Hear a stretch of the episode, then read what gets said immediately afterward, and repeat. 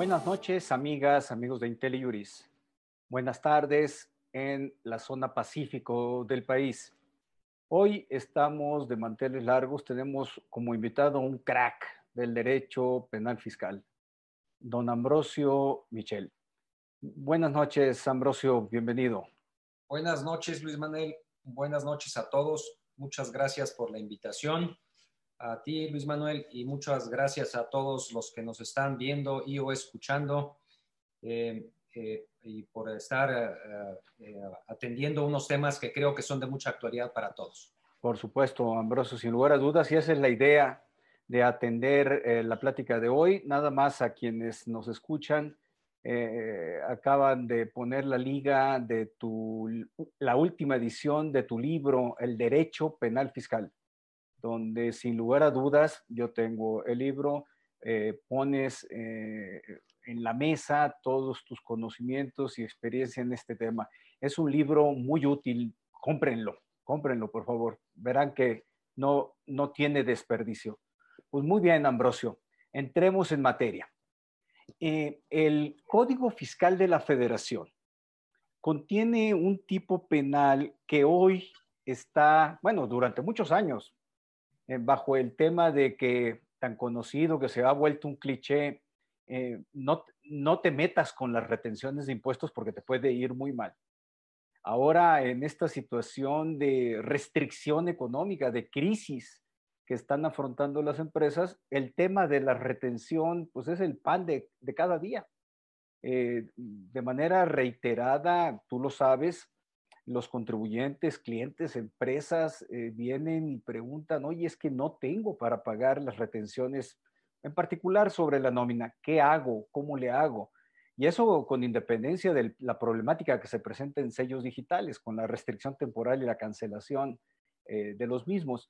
Pero todo ese problema de los cancelación de sellos digitales, que es de suyo gigantesco, pues toma una dimensión distinta cuando estamos hablando del, eh, eh, del tipo penal del artículo 109 del Código Fiscal, que tú te lo sabes de memoria, pero si nos permites a quienes no somos expertos leerlo con calma, pues puede sernos de utilidad. Dice esta, este artículo será sancionado con las mismas penas del delito de defraudación fiscal. Fracción 2.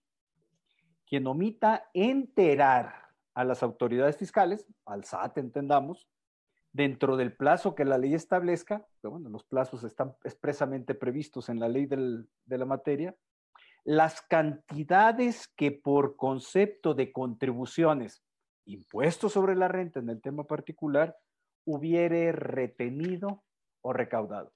Pero además, y con esto ya te dejo hablar, Ambrosio, el artículo 108, en su párrafo 7, inciso E, establece la calificación del delito de defraudación fiscal y su queparable como es este. El delito de defraudación fiscal y los previstos en el artículo 109, cuya fracción 2 ya leímos, serán calificados cuando se originen por, inciso E, omitir contribuciones retenidas, recaudadas o trasladadas. Más claro, el Código Fiscal de la Federación no puede ser, Ambrosio, pero bueno, esto es claro a la lectura de la disposición legal. Un experto como tú eh, eh, nos ayudará a desmenuzar el tipo penal y medir sus verdaderos alcances sobre todo en esta época de, crisis? Creo que debemos empezar por eh, retomar a lo que tú hiciste alusión. Efectivamente, el tema de las retenciones ha sido un tema con el que había un cierto respeto eh, por advertencia siempre de los contadores o los fiscalistas por tratarse de una figura que, como bien eh, señalaste, al actualizarse, eh, em, se consideraba un delito eh, en términos de la legislación fiscal, en términos de la ley del impuesto sobre la renta en concreto,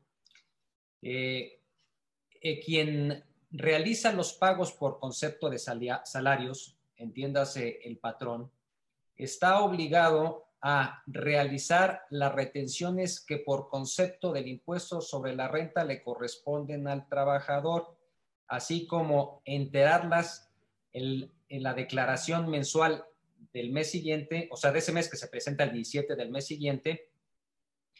Eh, y, es así que esto es, hay que partir de que es un impuesto que es a cargo de quien tiene el ingreso. El ingreso en este caso lo tiene el trabajador o quien recibe el salario. Eh, él es el causante directo. Sin embargo, ante la imposibilidad de la autoridad fiscal de supervisar y recaudar el impuesto ante los millones de asalariados contribuyentes que hay en el país, es que desde un principio se trasladó la obligación de realizar este entero de esta contribución al patrón. Es más fácil fiscalizar al patrón que tiene muchos, puede tener miles de trabajadores, fiscalizarlo a él, revisar las retenciones que hubiera hecho por concepto de este pago que le correspondería originalmente al, eh, al trabajador y posteriormente en la declaración de ese mes que se presenta al día 17 del mes siguiente, hacer el entero correspondiente. Eh, se consideraba eh, bajo el viejo sistema de mixto acusatorio, mixto tradicional, el viejo esquema penal, que este delito era un delito grave, es decir, era quien omitía enterar los impuestos que como patrón o remunerador hubiera pagado a un asalariado, no los enterara dentro del término que establece de la ley, se hacía acreedor a este delito que tú eh, mencionaste y le diste lectura, y que además estaba sancionado o está sancionado hasta la fecha como un delito calificado. Esto significa que la penalidad se aumenta en un 50%. Y decíamos que bajo el viejo sistema, el mixto penal, es que se le consideraba también un delito grave cuando excedía cierto monto de las contribuciones eh, retenidas y no enteradas. Es decir, no tenía derecho a obtener y a, seguir el procedimiento penal que se le hubiera instaurado al patrón, este, obtener, eh, llevar a cabo el procedimiento bajo libertad, sino privado de esta. Eh, en el nuevo esquema del sistema penal acusatorio adversarial, ya no existen los delitos graves. Sin embargo, eh, sí existen los delitos de prisión preventiva oficiosa y con esta nueva reforma que se entró en vigor en este año de 2020, pues ya no solamente los delitos eh, a los que hacemos referencia en este momento eh, tienen prisión preventiva oficiosa en términos del Código Nacional de Procedimientos Penales, sino también la gran mayoría de las figuras previstas como defraudación y defraudación fiscal equiparable, pero eso será materia de otra plática. Eh, sin embargo, vámonos al tema en concreto. Aquel, eh, patrón que realiza el pago de este tipo de contribución por el trabajo o como contraprestación del trabajo que llevó a cabo su trabajador, eh, estaba, digo, debía cumplir con su obligación, pero también es cierto que ese, esa forma, ese mecanismo de llevar a cabo esta retención en muchas, en muchas ocasiones se llevaba a cabo de una manera virtual. Se preguntarán los, uh, los quienes nos están escuchando y o viendo, ¿qué, ¿qué significa llevar a cabo una retención virtual? El delito es retener el impuesto sobre la renta por concepto de salarios o asimilados a estos y no enterarlos a la autoridad fiscal. ¿Qué significa una retención virtual? Pues una retención virtual es aquella que se lleva a cabo cuando el patrón realiza la retención solamente en papel, pero no una retención material en su cuenta bancaria donde sale el recurso para cubrir el salario del trabajador. Me explico con un ejemplo. Eh, a un, trabajador que percibe 100 pesos uh, por, uh, su salario, el, trabajador, el patrón le tendría que hacer una retención, digamos, de 30 hasta 35 pesos, ¿no? De acuerdo con la tabla. en este supuesto, el impuesto neto por concepto de salario que tendría que recibir o que recibiera el, el trabajador sería de 65 pesos. Y el, y el patrón tendría que reportar al servicio de admisión tributaria que él llevó a cabo un pago tanto por el sueldo eh, neto como por el bruto, incluyendo los impuestos, un monto de 100 pesos, no de 65. Es decir, en su cálculo contable señaló que pagó 100 pesos al trabajador, de los cuales solamente dio 65 netos al trabajador y 35 eh, los retuvo para enterarlos al fisco este, por concepto de impuestos sobre la renta.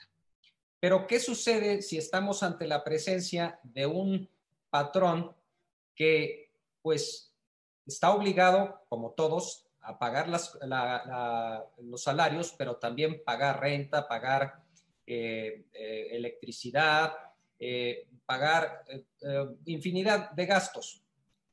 Em, y solamente tiene en su cuenta 65 pesos y tiene varias obligaciones que cumplir.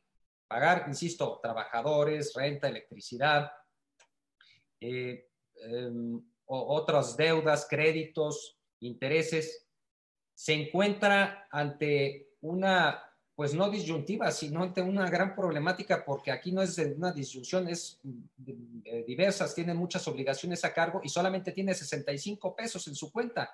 O es más, podríamos hablar que no es que tuviera los 100, pero que tuviera 80 80 pesos, pero no son suficientes para, para ah, cubrir los 35 pesos de contribuciones.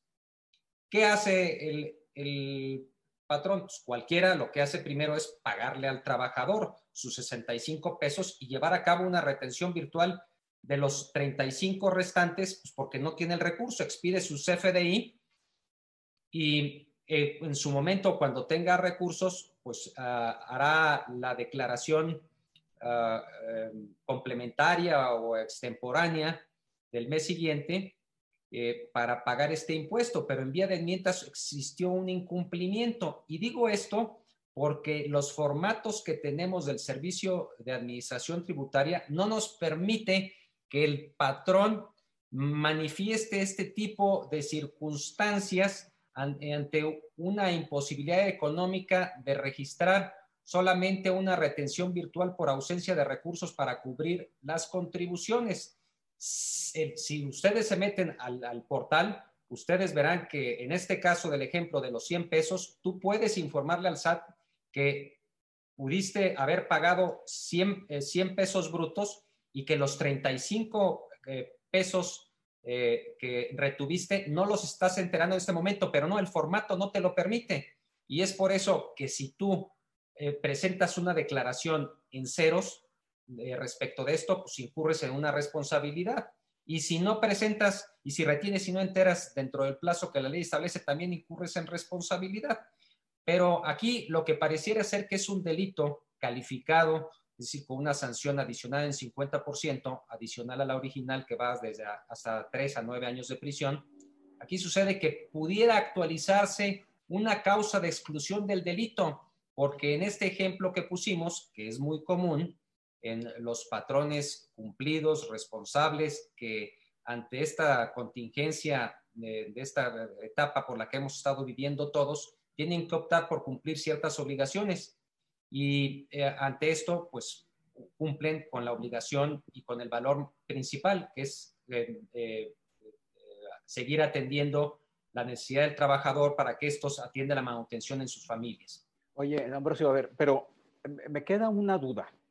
me interesa mucho movernos a la exclusión de responsabilidad, pero me, me regreso al tipo penal del artículo 109, fracción 2 si yo contribuyente, solo considerando esa fracción, yo tengo que pagarte eh, a ti, Ambrosio, la nómina por 100 pesos, pero tengo que efectuarte una retención de 35 pesos.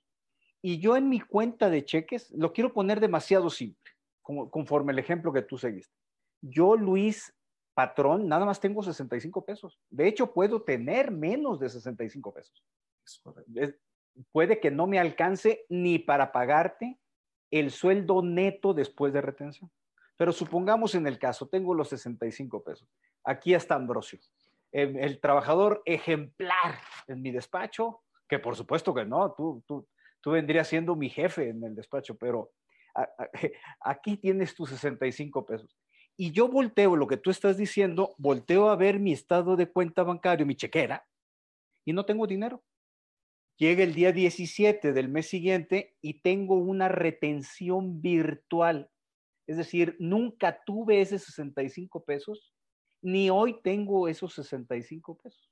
Perdón, esos 35 pesos no los tuve, ni hoy los tengo. Por lo tanto, tengo, pero tengo la obligación de enterarlos. Eh, digamos que la cuenta matemática es una para efectos fiscales y la realidad bancaria es otra. Es una situación fáctica. Solo considerando el tipo penal del 109 fracción 2 ¿Se comete el delito sí o no? En materia penal, no nos podemos olvidar de lo que en la escuela nos enseñaron, que era la teoría del delito. Delito es la conducta típica, antijurídica y culpable. A ver, explícame. En este caso, la conducta consiste en realizar esa, en retener y no enterar. Es un acto positivo retener y a su vez omisivo de no enterar. Correcto. Eh, típica significa que esté prevista en un tipo penal, en, este caso la frase que acabas de describir es lo que se denomina tipo, lo que describe el delito se denomina tipo, y cuando la conducta se encuadra o coincide con el tipo o delito, existe lo que se denomina tipicidad. Es decir, ya tenemos dos elementos del delito. Hay conducta, la acción y omisión, y hay tipicidad porque se adecua la conducta que llevaste a cabo con lo que está sancionando la norma. Sin embargo, también para que se considere la conducta como tal, debe haber antijuridicidad y debe haber culpabilidad. Respecto de la antijuridicidad, lo que debemos acreditar es la afectación al bien jurídico tutelado. La afectación al bien jurídico tutelado es el pago de la contribución. Y en este caso, debemos que tener en cuenta que en esta primera instancia de lo que es el aspecto de la antijuridicidad, la afectación o lesión al bien jurídico, pues el bien jurídico está ausente. Y van a decir ustedes, pues, ¿cómo que va a estar ausente la contribución? Sí, tan está ausente la contribución que al tratarse de una retención virtual, esos 35 pesos del ejemplo no existen. No existieron y si no existieron, no hubo contribución retenida. Entonces estamos a lo que, en lo que en doctrina se denomina como delito imposible. El delito imposible se configura o se actualiza, entre otros casos, cuando el bien jurídico está ausente, como en este caso. Y, y por lo mismo, pues la conducta no puede ser considerada como delito. Pero aún así, con independencia que el bien jurídico no está ausente porque la contribución no, no, no, no, existió el recurso correspondiente a la, contribución, no existió en la cuenta de cheques del trabajador y no es antijurídica, tenemos que en la siguiente fase del delito eh, tenemos la, la culpabilidad y dentro de la culpabilidad para que se actualice el delito se requiere, bueno, por supuesto que el sujeto sea imputable, que tenga cierto conocimiento de la antijuridicidad, pero también que se le exija otra conducta. Y en este caso, estamos ante una circunstancia en la que al contribuyente no se le puede exigir otra conducta, porque estamos ante una, ah, un escenario en el que el contribuyente tiene una disyuntiva entre pagarle al contribuyente pagarle al, trabajador, cubrir, pagar la renta para poder seguir subsistiendo la empresa y que continúe en funcionamiento y poder también tener eh, trabajadores, o pagarle al fisco. Entonces estamos ante lo que en materia penal se conoce como no exigibilidad de otra conducta, que puede ser una causa incluso de antijuridicidad cuando el bien jurídico que se sacrifica es menor al, al, que, por el que se opta, o puede ser una antijuridicidad que sea una no exigibilidad otra conducta disculpante cuando el bien jurídico que se afecta es de la misma entidad. Si consideramos que el fisco federal y el pago de los salarios tiene la misma entidad, estamos ante una no exigibilidad otra conducta que exige la, eh, eh, eh, excluye la culpabilidad. Pero si consideramos que el pago de los salarios tiene una entidad mayor que pagar las contribuciones, estaríamos ante un estado de necesidad este, excluyente de la antijuridicidad. Y por lo mismo, tampoco habría delito. Oye, Ambrosio, ¿por, qué no nos ayudas con los ejemplos clásicos? El otro día me dijiste dos de ellos y se me, digo, me recordé mis clases con don, don Samuel Alba en la Libre de Derecho, que, que era mucho de ejemplos. Por ejemplo, en, en, en, el tema de no exigibilidad de otra conducta, saliéndonos de la cancha fiscal, ¿cuáles son ejemplos clásicos eh, de la doctrina? Eh, con nuestro... Yo me acuerdo de, de, unos náufragos y que había solo un, un, pues ¿qué? un, un salvavidas y que, bueno, pues yo tenía que quedarme con el salvavidas y ahogaba el otro, pero no sé cómo, eh, el derecho penal en esa parte es muy gráfico, ¿no? Eh, así es, eh, haciendo memoria de nuestro querido maestro don Javier Alba Muñoz, que por cierto aprovecho y disculpen ustedes para mandar un saludo muy afectuoso, un abrazo muy fraterno a la familia de nuestro querido maestro y amigo que en paz descanse, don Carlos Mugenburg, que acaba de fallecer.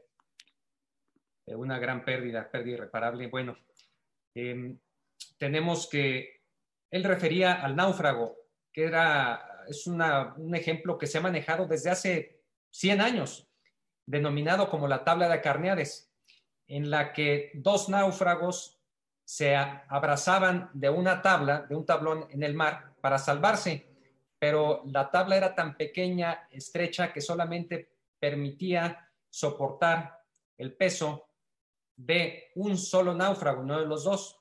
Entonces, ante esto, uno de los dos náufragos, pues agredía al otro hasta privarlo de la vida o ahogarlo para poder sobrevivir. Caso en el cual estábamos ante dos valores de, la misma entidad, dos vidas humanas.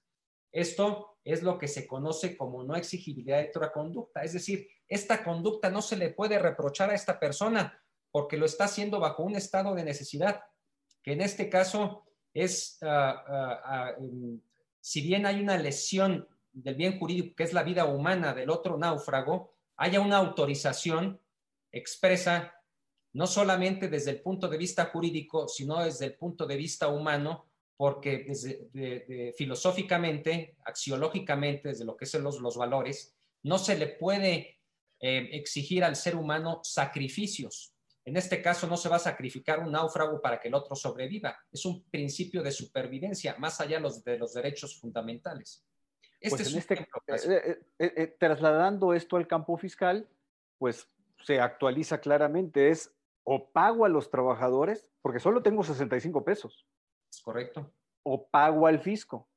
O reduzco el sueldo de los trabajadores y de esos 65 pesos tomo una parte al fisco. Pero la reducción del, del, sueldo del trabajador no puede ser unilateral por parte del patrón. Es irrenunciable. E, es irrenunciable, tiene que ser consensuado en un, en, todo, en un momento dado y siguiendo los, los, protocolos y las formalidades de la, de la ley laboral. No es nada más así que el patrón dice, pues no te pago, ¿no? Me, estoy refiriendo en términos jurídicos. E-, es una excelente exposición porque, como bien dices, eh, el derecho, los derechos laborales y el derecho al salario es irrenunciable y sería, es un derecho fundamental porque no solamente em, es en base a una relación contractual de carácter laboral, sino que va más allá porque es el sustento y la manutención de la familia del trabajador. No podemos decir que esto está, tiene la misma entidad o una entidad menor al pago de las contribuciones. ¿no? Y, la constitución es eh, clara y lapidaria en este sentido.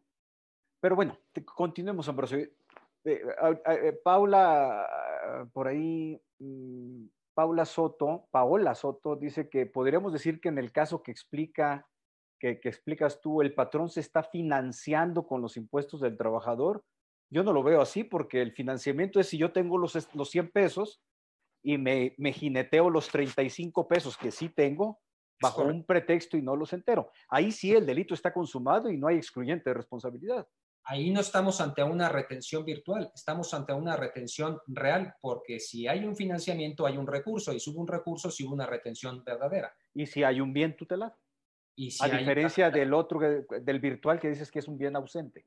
Hay una afectación en primer lugar al bien jurídico, que es el pago de la contribución, y adicionalmente eh, no podemos hablar de que se, estamos ante una no exigible otra conducta, porque ya la entidad que, se, se, está valorando no, solo, no es el pago de la contribución contra el pago del salario, sino es el pago de la contribución para pagar una deuda de un compromiso que puede tener una entidad menor a la contribución.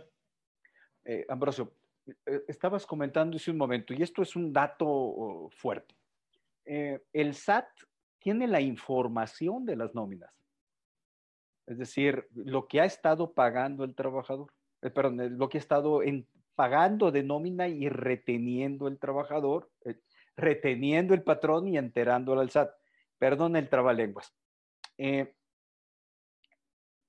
el SAT en automático conoce cuando tú pagas la nómina porque timbras la nómina, es decir, se hace todo el procedimiento que marca la legislación fiscal para efecto de constatar para efectos fiscales el pago de la nómina, que de hecho la Suprema Corte acaba de reconocer la validez de esos documentos para efectos laborales, o sea, es tan poderoso el timbrar la nómina que hasta para efectos laborales ya la Corte le acaba de reconocer eh, la validez plena al documento.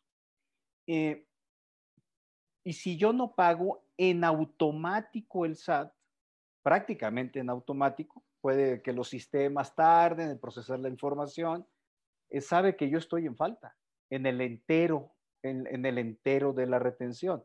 Pero el SAT no sabe que yo estoy ante una imposibilidad material. ¿Cómo se detona un potencial problema penal para el contribuyente. ¿Cuál es el camino? Te, lo voy a poner de, otra manera. Un temor que creo yo que es mm, real, no podemos descalificarlo diciendo, no, no es que no hay problema, sí, hay un problema real, pero tampoco es inmediato. Es decir, llegó el día 17, no enteré la nómina, el día 18 no está el SAT ya con una querella penal. Es, es así, ¿no? tiene un procedimiento. ¿Cuál es, el, ¿Cuál es la vía para que se detone un problema penal al contribuyente? Para que no nos entren prisas indebidas, ándale. A ver. estoy consultando así como, como, como que tengo mi problema y yo soy tu cliente. Dijimos que el delito o el tipo tiene dos partes. Retener la contribución que debe ser una retención real y por el otro lado, no enterarla en el plazo que establece la ley. El plazo que establece la ley es al día 17 del mes siguiente en que se hace el pago del trabajador. Hay que dividirlo. Hay que primero diferenciar, ubicar, determinar si se llevó a cabo la retención o no. Si es virtual o simple y sencillamente si no se hizo la retención. Porque formalmente la retención, aún de manera virtual, se hace en el momento en que se expide el CFDI y, se hace del conocimiento del SAT para que se cumpla con la obligación el día 17 del mes siguiente. Pero si el patrón no hace la retención, solamente le paga al trabajador, no hace la retención y por lo mismo no expide el CFDI, ni el SAT se, eh, se enteró de que hizo la retención, ni que llevó a cabo el pago. Entonces, aquí me dirán eh, eh, los compañeros que nos están escuchando, bueno, y si no hizo la retención, pues es delito, pues será otro delito, pero no será el delito de retener y no enterar. Si el, si el patrón no hace la retención, ni siquiera de carácter virtual, no se va a actualizar el tipo. O sea, en materia penal existe el principio de legalidad y exacta aplicación de la ley. De tal forma que si el, patrón no hace la retención, nunca se actualizará el delito. a lo que dará lugar es a una responsabilidad solidaria que en términos del artículo 26 del Código Fiscal de la Federación establece que, entre otras personas, están obligados al pago de las contribuciones que no hubieran retenido aquellas personas que hagan pagos por este tipo de conceptos, como los salarios. Pero es una responsabilidad administrativa, no penal. Eso es en cuanto a la primera parte de la retención. Ahora, la segunda parte, eh, eh, el no enterar. Eh, el tipo penal exprofeso señala que para que se actualice este delito se requiere que no se entere al día 17 del mes siguiente, tal como establece la ley. No lo establece expresamente el tipo, pero la mayoría de los tipos penales fiscales son normas en blanco, es decir, te refieren a otras disposiciones, como en este caso el artículo sexto, el artículo 96, 97 de la ley, eh, de la ley de renta, nos establecen los plazos para llevar a cabo los enteros de este tipo de contribuciones. Entonces, si no se entera, el plazo legal para enterarlos es el día 17 del mes siguiente. Si el día 17 del mes siguiente, después de haberse hecho la retención, no se entera, ahí ya se actualiza el delito, aunque sea un mes. Y hay que tener en cuenta que en materia de defraudación fiscal equiparable, así como la genérica, a diferencia de lo que sucede con otras figuras como el contrabando, eh, es, hay, existe la defraudación fiscal desde que se omite el pago de un peso de contribución. A partir de un peso hay defraudación fiscal. En materia de contrabando, hay casos en los que puedes... Eh, el valor, sí, hay valores, eh, hay valores a partir de cierto umbral. mil pesos, 200 mil pesos aproximadamente. Si no superas ese umbral, no se actualiza el tipo. Eh, bueno, no es sancionable, mejor dicho. se actualiza, pero existe una excusa absolutoria para quien se ubica en este caso. Pero en tratándose de defraudación fiscal, basta con que no se pague un peso para que, se para que haya una lesión al bien jurídico lo cual se me hace un exceso, una aberración que, de lo cual no se ha ocupado el legislador. Espero que en el futuro lo haga. Entonces, retomando, hay dos supuestos, partiendo de la forma en que está conformado el tipo. Que no se haga la retención, en cuyo caso no se actualiza el delito y solamente da lugar a una responsabilidad solidaria para quien debió haber hecho la retención en términos del artículo 26 del Código Fiscal. Y el segundo supuesto es aquel que habiendo hecho la retención incluso de, manera virtual, no haga el entero al día 17 del mes siguiente, en cuyo caso se actualizaría, se encuadraría la conducta en el tipo penal del 109, fracción segunda consistente en retener y no enterar el impuesto sobre la renta ah, dentro del plazo legal. Entonces, pues basta que en un solo mes no se paguen las contribuciones retenidas para que se actualice el tipo. De acuerdo. Entonces, se actúa eh, conforme a la explicación que nos diste. No tengo los 35 pesos para efectuar la retención. Aquí eh, hay dos, tres comentarios, no sé si los ha alcanzado a ver en, en, los mensajes, en donde muestran sorpresa, decir, ah, caray, ¿cómo que no hay una excluyente de responsabilidad? No sé si nos quieras ayudar abundando en el tema, porque, porque entiendo la lógica. Dice, oye, pues 109 fracción 2, delito, ya no enteraste, de, delito equiparado, pues órale, a la cárcel, ¿no? Hay que distinguir entre el aspecto formal del delito y el aspecto real. Por eso hace un momento decía que para que se actualice el delito, la conducta debe ser, debe haber una conducta, una acción o una omisión, como en este caso, que debe ser típica, que se debe encuadrar en la descripción que, es, que eh, tú leíste, pero que también debe ser antijurídica por lesionar un bien jurídico y también debe ser culpable. Ahora, a lo que me refería hace un momento es en cuanto al encuadramiento y a la tipicidad de la conducta. Como dice el viejo dicho, para que haya eh, eh, caldo de gallina se requiere la gallina. Aquí para que haya delito de retenidos no enterados se requiere que haya retención. Si no hay retención, pues no puede haber omisión de los retenidos de, eh, de, omisión de dicha retención por estar ausente el bien jurídico. También dijimos que si el, el recurso con el que cuenta el, el patrón, en el ejemplo de los 100 pesos, es solo de 65 pesos, al estar ausente el bien jurídico, esos 35 pesos del impuesto, pues tampoco habría una retención, sería una retención virtual y estaría ausente el bien jurídico.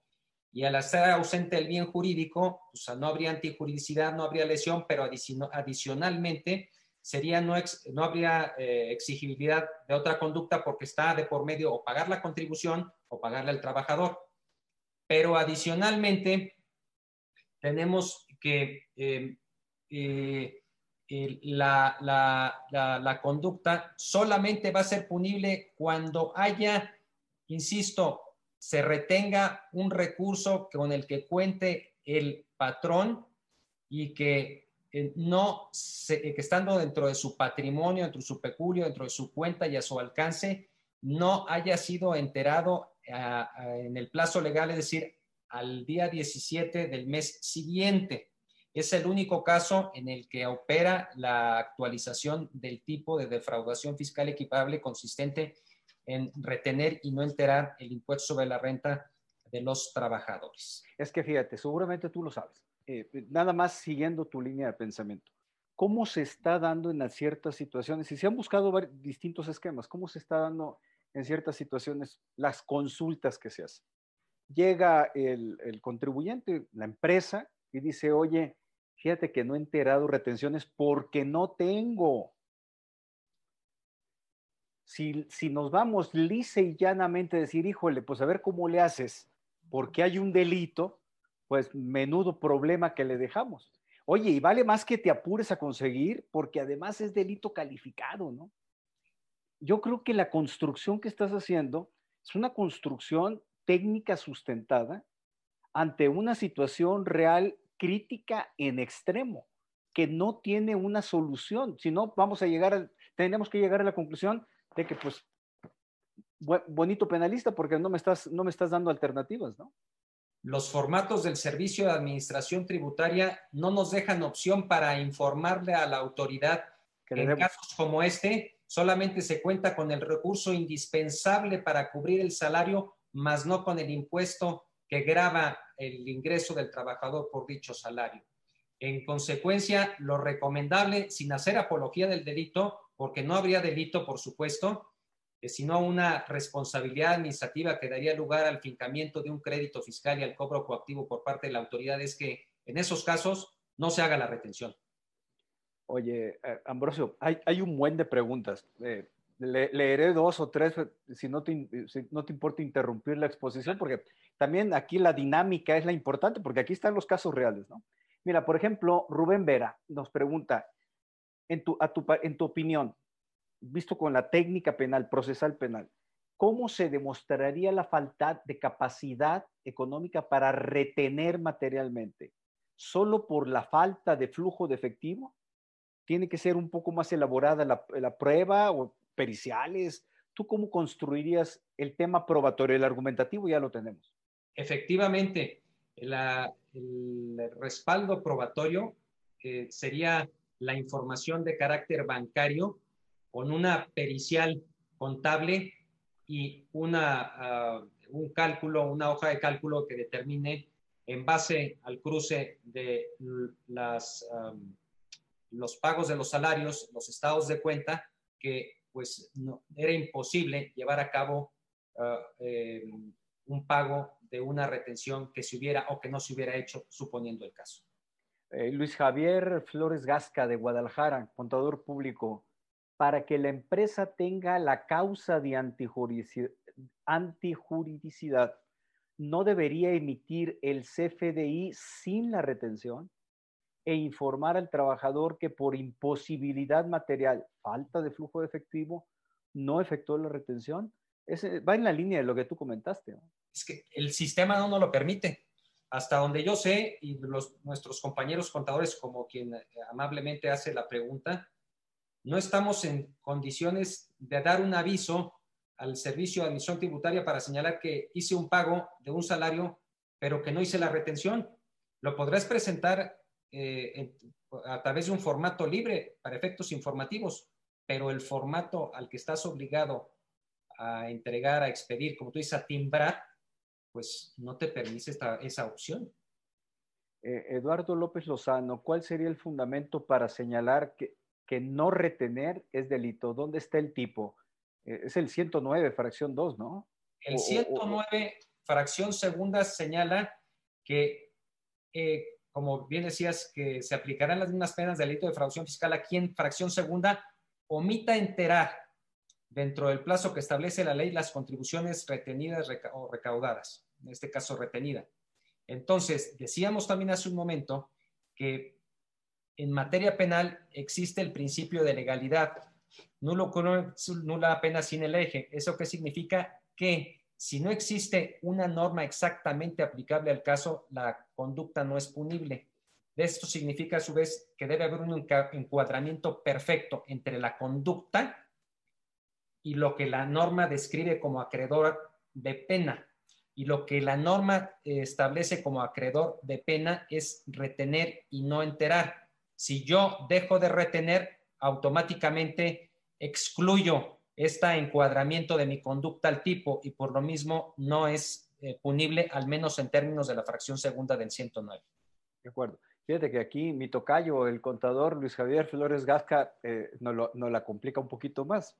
Dice, bueno, pues para efectos penales está bien, entiendo la explicación, pero aunque al no retener se perdería la deducción de la nómina. Bueno, pero eso Definitivamente. Lo, analizamos en, yo creo que vamos a invitar a Luis, a, a a que nos dé una plática contable fiscal sobre el problema de la nómina en el tema de la retención. Estaría interesante. ¿eh?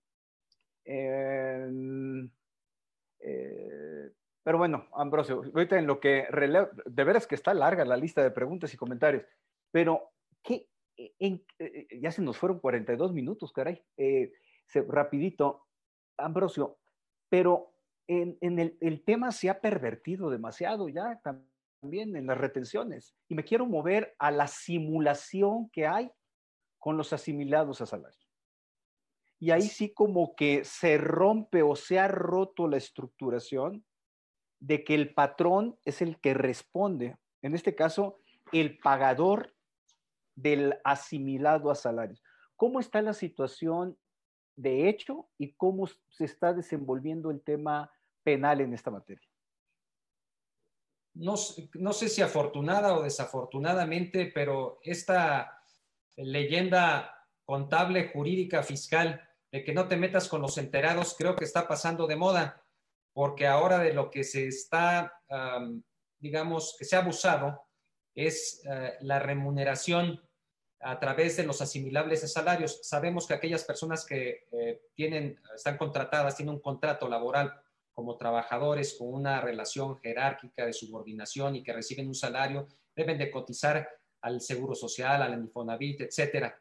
Pero em, últimamente, o en los, hace varios pocos años, em, em, en términos históricos, eh, que se ha abusado de la subcontratación, del outsourcing, en el que eh, muchas empresas indebidamente para cumplir, originalmente era para cumplir con estrategias fiscales como no pagar el reparto de utilidades, contrataban a otras empresas que eran las que tenían al personal que les suministraban los trabajadores para cumplir con el objeto de la empresa original. Y eh, esto si bien, insisto, se, creó para eliminar el pago de las utilidades del PTU, pues se prostituyó y, gran, y hay muchas empresas que utilizan a estas empresas de outsourcing para em, hacer una, tener economías indebidas, insanas, que actualizan pues eh, este y otros delitos de defraudación fiscal, defraudación fiscal equiparable. Es decir, en estos, bajo este outsourcing, pues el, el patrón, el empresario original, ya no le paga a su trabajador, sino que subcontrata con una empresa de outsourcing para que ésta haga las retenciones y los enteros. ¿Y qué es lo que ha estado, eh, qué, es lo que empezó a suceder, a suceder?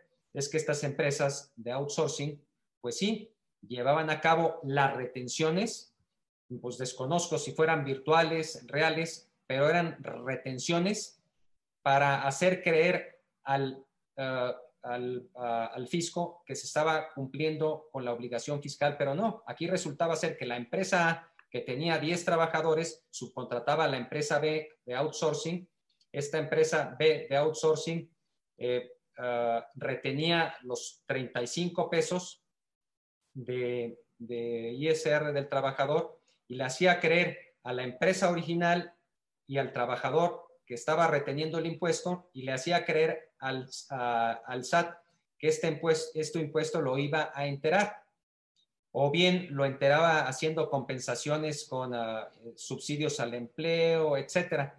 ¿Qué es lo que sucedió con esta figura? Pues ante este, ah, esta simulación de actos, en realidad es que pues ya no se actualizaban directamente por parte del patrón original, la, figura de las retenciones eh, de ISR, sino había una maquinación. Y fue por esto que en el año de 2014 se crean, entre otras cosas, el artículo 69b para sancionar administrativa y también penalmente a través del artículo 113, fracción tercera en su momento del Código Fiscal, eh, este tipo de esquemas para desconocer eh, o considerar como operaciones inexistentes aquellas contrataciones que una empresa hubiera llevado a cabo con otra empresa de outsourcing para este, remunerar a sus trabajadores. Y es así que ahora, bajo estos nuevos esquemas de outsourcing, en realidad ya no, ya no se persigue las retenciones y los no enteros de ISR de los trabajadores, sino que lo que se sanciona en términos de este artículo 69b que se incorporó a partir de 2014 son simulaciones y engaños, porque en realidad lo que sucede es que la empresa original A con la empresa B, que es la de outsourcing, se ponen de acuerdo para evadir al fisco y retribuir al trabajador en algunas, eh, veces, en algunas ocasiones con condiciones eh, eh, sociales más desfavorables. Oye, Ambrosio, no, pues lo que estás hablando es de una simulación de asimilados a salarios. Así es. Eh, no, es, es que no hay ni salario ni asimilado a salario. Es un desvío de recursos fiscales y, eh, simulando una operación inexistente.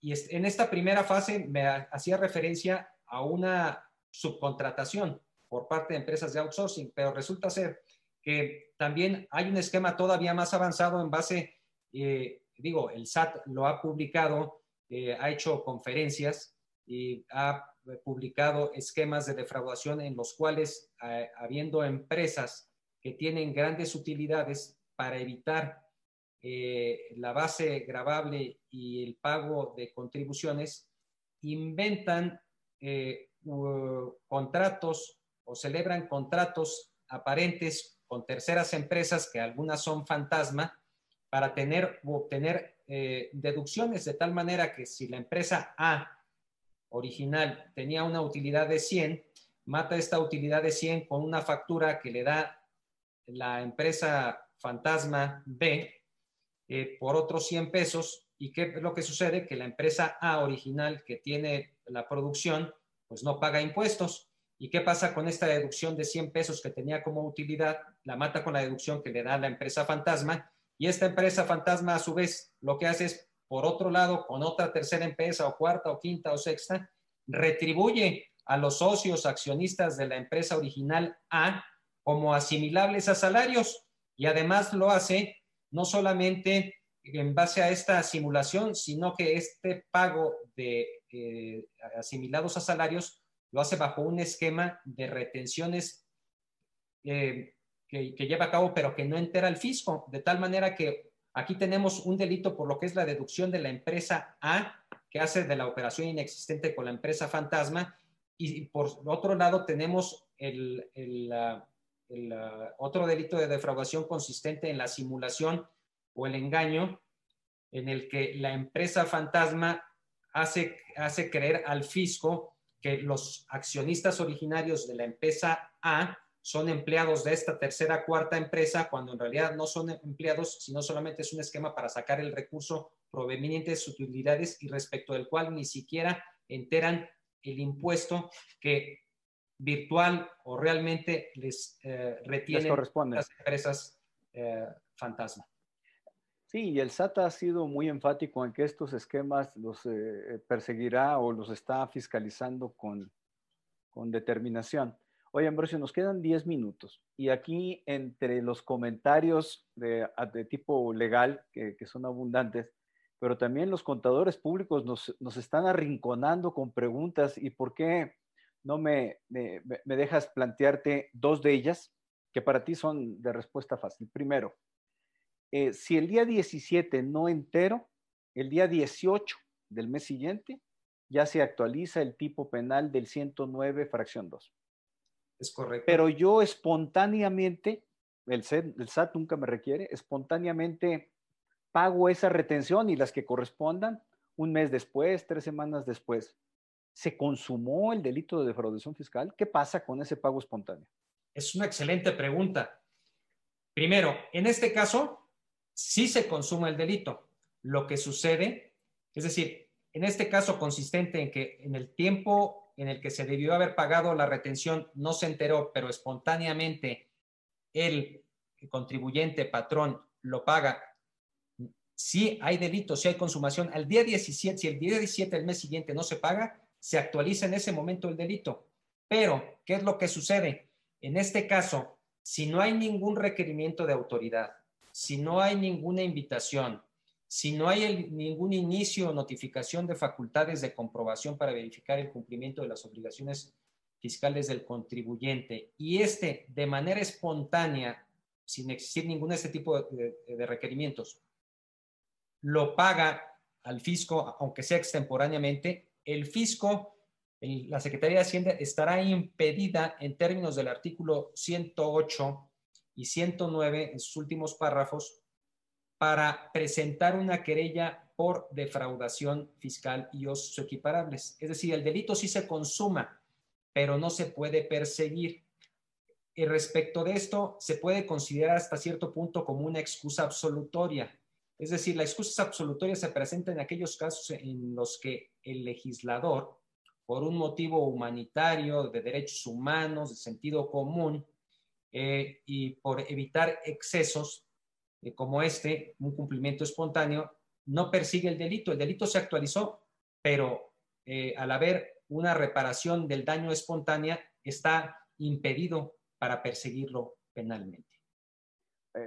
muy claro, Ambrosio. Hay otro tema que nos está preguntando José Federico Cota de Hermosillo, que tú y yo hemos platicado bueno, pues desde que eh, eras eh, eh, su procurador de asuntos de investigación de asuntos penales en la Procuraduría Fiscal de la Federación. lo platicábamos en términos académicos, yo nunca estuve, he estado litigando en materia penal. la pregunta es la siguiente. ¿Es necesario el ejercicio de una facultad de comprobación del artículo 42 del Código Fiscal visita, revisión de gabinete, revisión, eh, eh, revisión electrónica por parte del SAT para proceder penalmente en el tema de retenciones?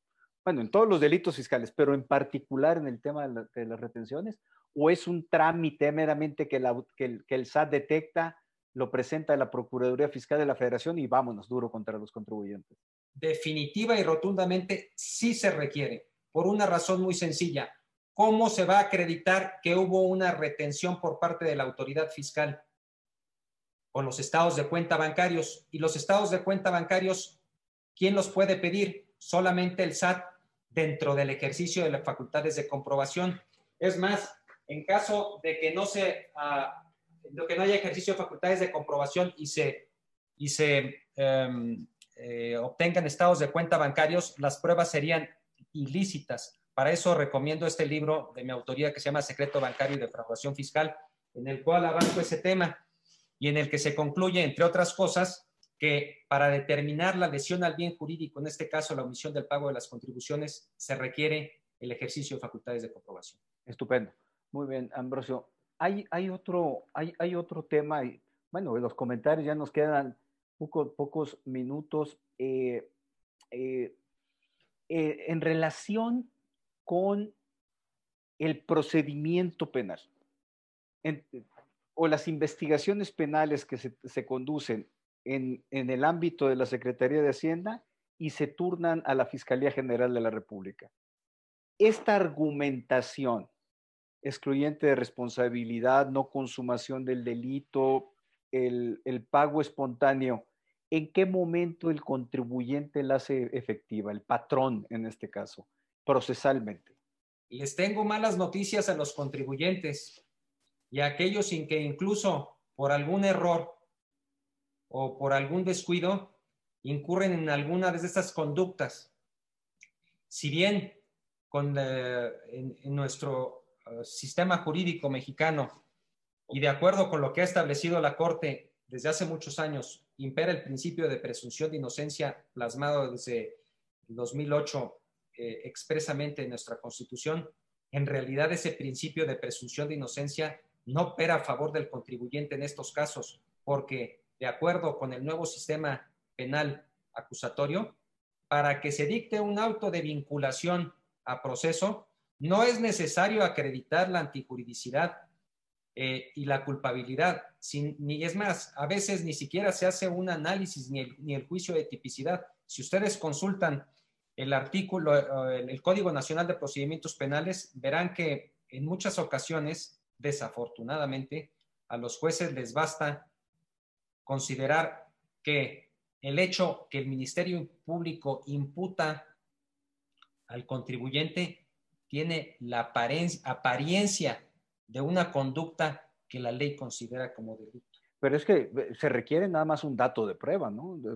un dato de prueba que no es una prueba. Es más, para efecto del dictado de una sentencia, dice exprofeso el Código Nacional de Procedimientos Penales que los antecedentes que consten en la carpeta de investigación del Ministerio Público, así como todos aquellos datos de prueba vertidos durante la primera fase de la primera etapa, entiéndase la, la audiencia inicial para dictar el auto de vinculación a proceso, ni siquiera se toman en cuenta. Es decir, Primero te vinculan a proceso y después aportan las pruebas. Acredítame lo que quieras. Y así está concebido el nuevo sistema penal acusatorio, con el debido respeto que se merecen todas las personas eh, que, que defienden este nuevo sistema, que a mí se me hace que, insisto, por más que queramos aparentar que no se requieren, um, es más laxo que el anterior, o definitivamente sí es más laxo, y se requiere de menos requisitos para una vinculación al proceso. Y envíen mientras, en tratándose estos asuntos fiscales con motivo de la reforma que del año pasado que entró en vigor en 2020, si estamos en presencia del pago de emisión de contribuciones más que, exceden de 8, sí, más de cerca de 8 millones de pesos, pues ni siquiera tienen derecho a la libertad eh, para enfrentar el proceso en libertad. Se trata de delitos en los que no se, no se puede de obtener eh, la libertad, son de prisión preventiva oficiosa. Entonces envían mientras, si es por un error, te dictan auto de vinculación, te mandan a la cárcel y ahí cuando se ventila el procedimiento, pues ahí les aclaras, ah, oye, es que el estado de cuenta, no, pues que el estado de cuenta era para la etapa posterior. De acuerdo. Bueno, pero eso ya se nos acabó el tiempo, pero nos quedamos, bueno, me quedé bien colgado con comentarios y preguntas. Pido una disculpa a quienes nos escuchan. Pero, pero fíjate nada más el tipo de enredos que empiezan a describirnos aquí en el chat. Eh, varios abogados y contadores están recomendando a sus clientes, personas físicas, que no están sujetas a facultades de comprobación todavía, que soliciten la cancelación del CFDI como asimilado y se realice un contrato de préstamo, un mutuo. Los abogados que la invocan, esta, esta estrategia, este cambio de estatus de asimilado a mutuo, se apoyan mucho en la taxis, taxatividad que exige en el derecho penal, que rige el derecho penal. Pero desde un punto de vista técnico, no sería aplicable la prueba indiciaria, presuncional o circunstancial. Es decir, ¿qué tan válida es una maroma de este tipo? ¿no? Pues también les tengo malas noticias a aquellos que andan recomendando este tipo de defensas porque la Corte ya determinó que en tratándose de asuntos fiscales se requiere que el contribuyente acredite la fecha cierta.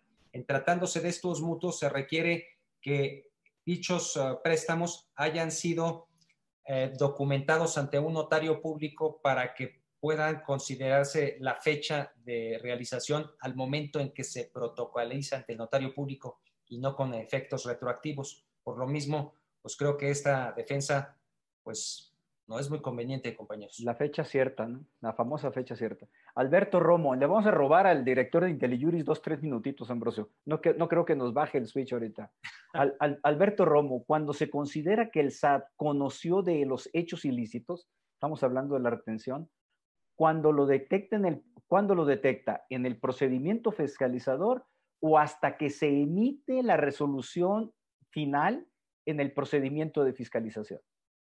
La Suprema Corte, en concreto, la primera sala de la Corte ya estableció en la jurisprudencia 361 de 2000, de 2013, si mal no recuerdo, que en tratados 12 de defraudación fiscal y sus equiparables, el momento en que se considera que la autoridad fiscal, entiéndase el SAT, tiene conocimiento del delito, es cuando se emite el dictamen técnico contable. Este dictamen técnico contable se elabora por parte de los peritos contadores de la Administración General de Auditoría Fiscal después de haberse iniciado facultades de comprobación, entiéndase visita domiciliaria, revisión de gabinete, revisión electrónica y el SAT haya encontrado alguna irregularidad que no solamente implique el pago de una omisión, sino la actualización de un delito.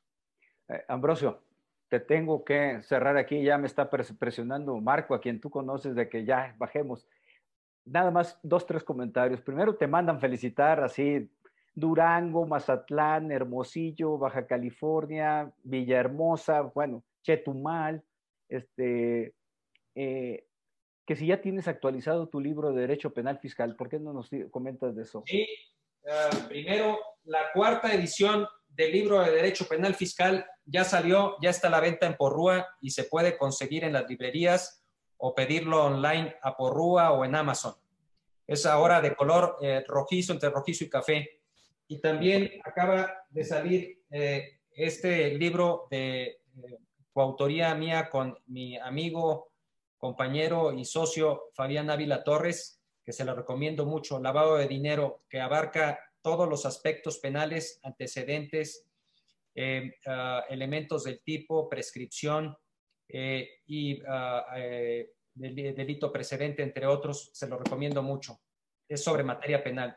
Pero de este ya hablaremos el día 21 de septiembre, ¿no? Ya les llegará la invitación a todos quienes nos escuchan. Me están reclamando que no dije que también de Culiacán. Entonces, aquí reconozco a mis ah. paisanos. Ambrosio, muchas gracias, muy generoso me apena no haber podido responder todas las inquietudes, preguntas, pero, y, pero ¿dónde te podemos escuchar? En este lugar, a siempre en IntelliJuris. Te tendremos aquí presente, ¿estás de acuerdo? Me tienen a sus órdenes, qué gusto estar contigo, aprecio tus invitaciones, me distinguen, es un honor. Muchas gracias a todos por su atención y espero eh, que nos acompañen en nuestra próxima charla sobre el lavado de dinero. Y buenas noches a todos. Ambrosio, un abrazo a la distancia. Gracias, hasta luego.